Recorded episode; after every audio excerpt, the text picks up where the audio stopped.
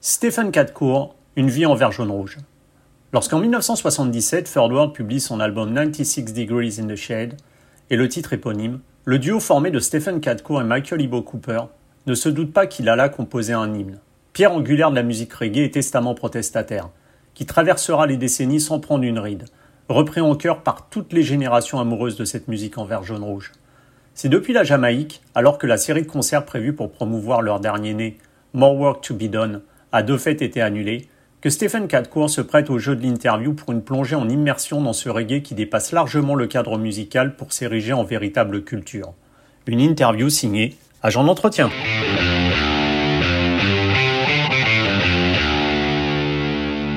Stephen Cadcourt, hello? Hi.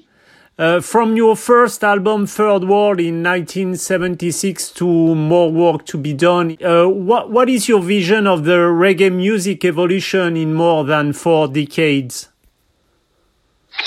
Well, um,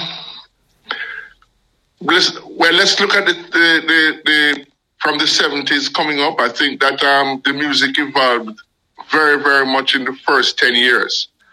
So I think that from 1972 to, to, mm-hmm. to 1980, I think that the reggae music developed very, very big because you had a big explosion with Bob Marley. Mm-hmm. You had Burning Spear, you had Third World, you had Steel Pulse, you had Aswad, you had the Mighty Diamonds, you had Culture. You know, you had quite a few people who who helped to put the music, mm.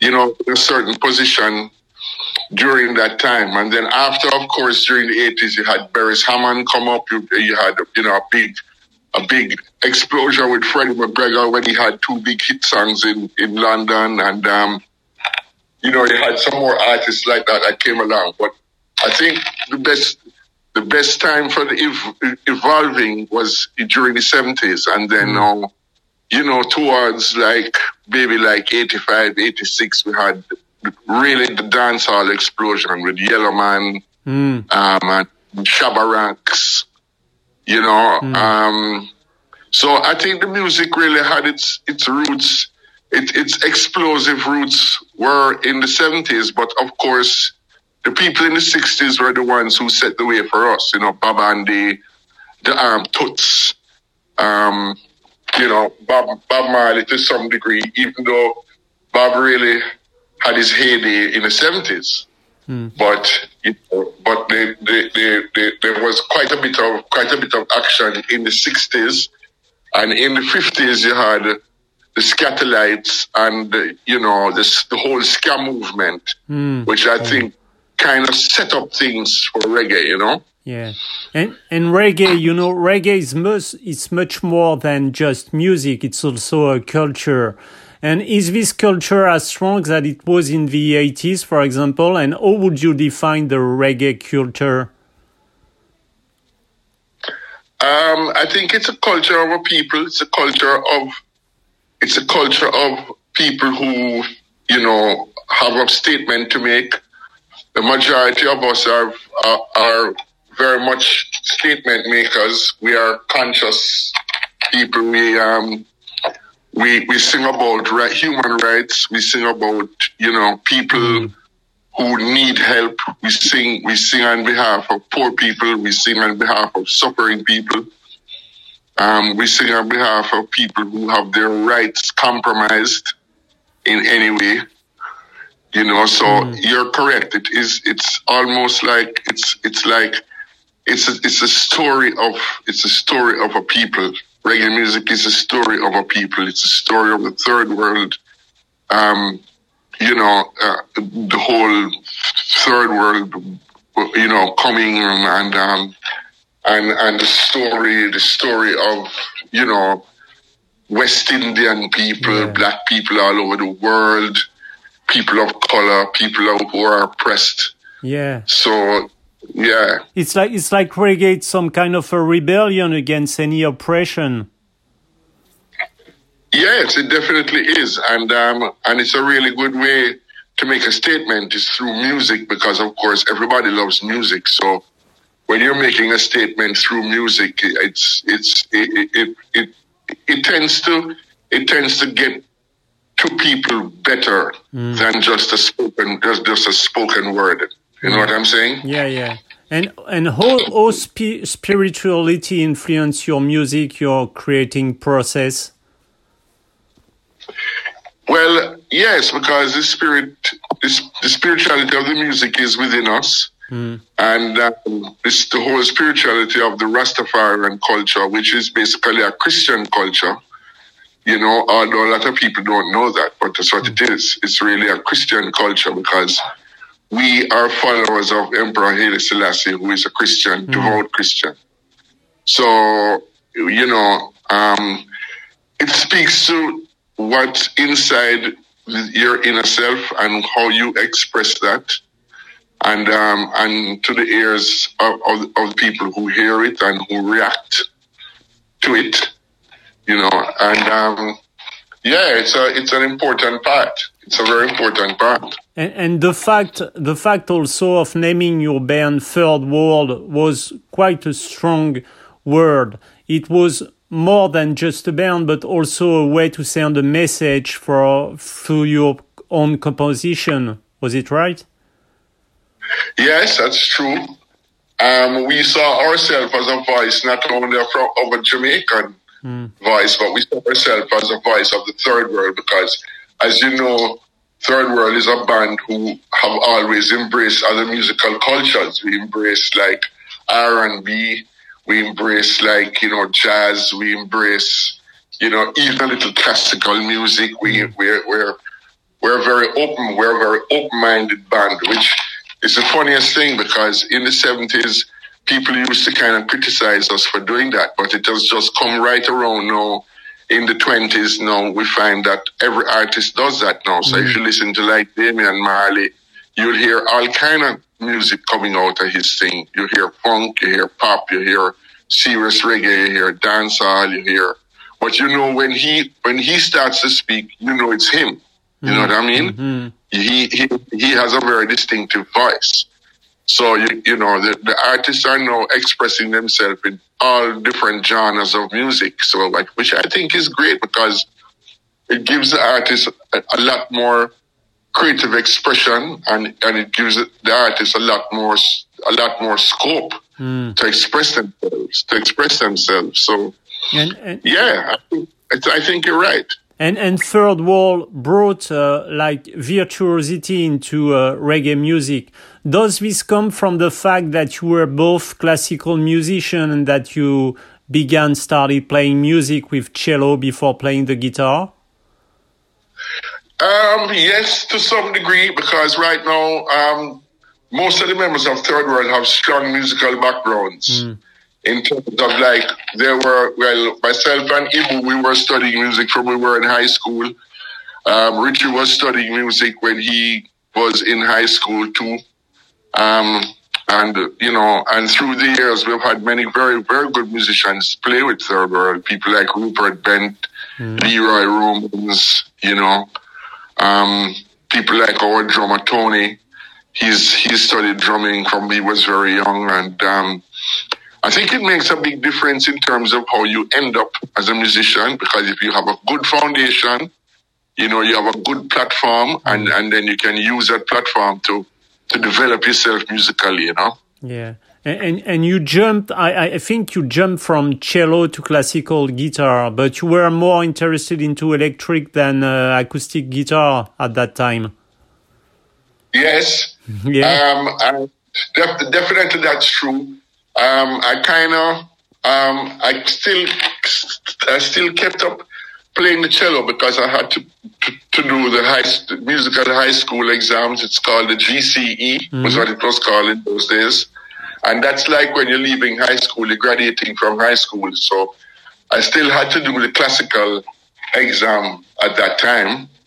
And, um, but even when I was doing that, I had started to really get interested in playing the electric guitar, mm. not so much the classical um, guitar, but I did do some classical guitar. I did. I started out playing the guitar, learning the classical guitar, and then I started to self teach myself, you know, the electric guitar. Yeah. Of course, listening to people like Santana, listening yeah. to Jimi Hendrix, and that helped me a lot to influence me to to learn how to play, you know, electric guitar. Yeah, I heard that you were really influenced by Carlos Santana. That he was for you uh, really uh, an amazing guitar player.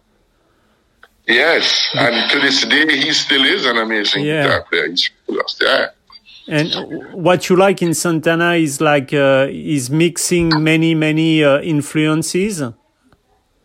Yes, um, he's also very um, Santana is very African too in, in his his music. He he doesn't see Latin music as anything but African music. He says all music is African music. So he mm. has many influences as well, you know. Mm. But of course, his main thing is Latin music. You know, that's that's where he's from. That's his whole thing. It's just like me coming from Jamaica. My main thing is reggae, of course. You know, that's my love. You know. Mm-hmm. And and can you tell us a bit about your collaboration with Stevie Wonder on the track "Jah Love Song"? How did it happen exactly? Well, it it happened because really, due to the passing of Bob Marley, Stevie Wonder came to Jamaica and spent some time down here after Bob died, and um, and uh, he, you know, he invited us to come down to see him, and he he wanted to come on stage with us at Sunsplash to sing Redemption song and to sing Now That We Found Love with Us. Hmm. And then after we did that, after we did that show, he then invited us to come up to Los Angeles to record in his studio with him. So that was how the whole thing started out. Hmm. And eventually, and because of that relationship and friendship came, you're playing us too close and Try Jah Love. So that was basically how that happened, you know. But it was it was it was a very great moment in in our lives to have been with the great man and to have played with him and to record with him. It was a very special time for us, you know. And and Stephen, in 1975, I think you were opening for Bob Marley International Tour. Uh, what do you still remind of this uh, particular moment sharing the stage with with Bob Marley? Well, it was it was a fantastic moment for us. We were young, Yeah. and we were just we were just you know we were just evolving as a band. And opening for Bob Marley was very special. Bob was was getting very big at the time, and um, you know it was it was a great moment for us. You know, playing at the Lyceum in London, and then going to Birmingham and going to Manchester. You know, it was it was really a sensational time for us. It was a, a, a, it's like a like a flower blooming. You know, it mm. was um, mm. it was it was just a, it, a very very special moment in time for Third World. You know. Mm. And did Bob Marley really open the doors for bands that came from Jamaica? Yes, I think he did. I mean, certainly, certainly, he played a very big part in opening the doors for all musicians from Jamaica and all musicians from the diaspora who are Jamaican, like Steel Pulse. They are they are from Birmingham in England, but they have their whole roots and what they are dealing with is Jamaican. So I mean, you know, it's either Jamaican or, or, or West Indian, one of the two of them. So I mean, you know, you have people like the drummer came from St. Kitts, Montserrat. Um, you know, um, the Selwyn's parents come from, you know, um, Guyana and somewhere else. So the influences had been there for the musicians, and Bob helped to really, you know, as you say, open the doors for us to get, you know, to get recognized. Also, open the doors for us to get record contracts Yeah. because Bob was the one who really landed that first contract with Chris Blackwell. And that helped to propel the music, you know, because once those albums came out and once we were able to get distribution across America, which is where we really started now to, to, to have an influence in the world was when the American things started, even though we never really got much airplay at first particularly on the black radio stations, which is strange, but we never did. We got airplay on white college stations. and that helped to that helped to to make the music get even better known. And then we were able to tour. We were able to perform in America because people knew the music, people loved the music, and um, and we were able to do that. So, you know, I think also that it's a very important thing to to remember that you know the record the record business is it's a vitally important part of the whole thing. You know. Mm. And one of your classic songs that everybody knows is 96 Degrees in the Shade that you released, I think it was 1977. It was like mm-hmm. some kind of a premonition when we think about the global warming we are currently facing. it's strange. Yes, it is. And it's also a protest song. And we're looking at protests all over the world right mm, now. Yeah. I both. mean, with, with, the Black Lives Matter mm. and stuff. And um, it's a protest song. It's about the hanging of Paul Bogle, you know, mm.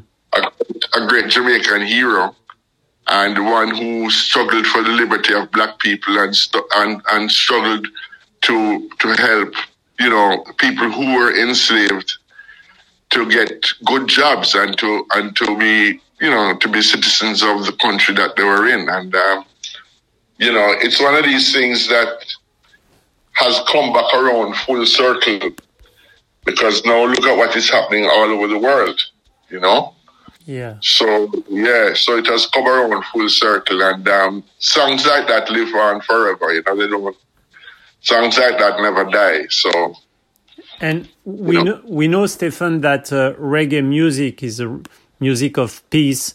And what what is your opinion what we're facing right now with uh, the dramatic death of uh, George Floyd. What, what is your vision of the world nowadays? Well, I think the people have just basically um, had enough. I mean, I think that you know we have been we have been talking about these these matters and these issues for many years, mm. and nothing has been done about it. Yes. You know, people have been protesting peacefully and making their statements peacefully, and it just got nowhere. Just got nobody, any, just got just got nowhere. I mean, it's like, yeah, um, killing after killing of poor innocent people. You know, disrespect after disrespect for black people and um, for people of color generally. And it has just come to a point now where people just not taking it anymore. So the protests are very, very pronounced and very you know, and very necessary right now. I mean, look at what's even happening in France. I mean, that is, you know, French people are making a statement as well. Mm. German people are making a statement as well. Spanish people are making a statement as well. People in England are making a statement as well. It's happening all over the world. So the time is just come for that, you know. The time has come for that, and you know, we just have to. It's it's like sorry it's it's like it's like unfo- unfortunately it's like uh, nothing has changed since uh, Martin Luther King, Luther King. It it doesn't seem that anything has changed in fact no that's why that's why you see what is happening around the world now that's why you see it happening the way it's happening because people are not satisfied that people like Martin Luther King died for their their their belief and died for their rights. Mm. And you know, they were the voice of the people and it just seems that nothing really took you know, nothing really changed as you say. Nothing really changed. Mm. And you still have discrimination, you still have, you know, disproportionate amount of poor people compared to people who, you know, are wealthy and can and can, you know, look down, look down at others who are not. And it's just one of these, it's one of these situations in the world that is, is tough. Yeah. And, and, and, the, and, the, and, the, and the pandemic has brought all of that really into focus now, you know, because mm. everybody's been put on the same plane. You know, everybody's put on the same plane here. Nobody has a job. Everybody's out of work. You know, mm. the hmm. economies of uh, economies of the world are suffering badly through it. Um, it's not just a matter of people being sick, because you know there's a very strong recovery rate. You know, mm. but but the world, the, the, the, way the way the world has changed now, you know, it's just that people can't get together anymore for concerts. people can't, you know, live the lives that they normally live. They have to, you know, live a different life. And um, yeah, that, that's what you're saying. In fact, we dealt with a very real situation with this pandemic crisis. And how, how, did you cope with uh, this kind of uh, strange situation? And are you really pessimistic about the future of our world or not? No, um, I am. I'm not pessimistic. I think I'm optimistic. I think things will change and things will be will be, you know, back to normal one day. But for right now, we have to see this out. You know, mm.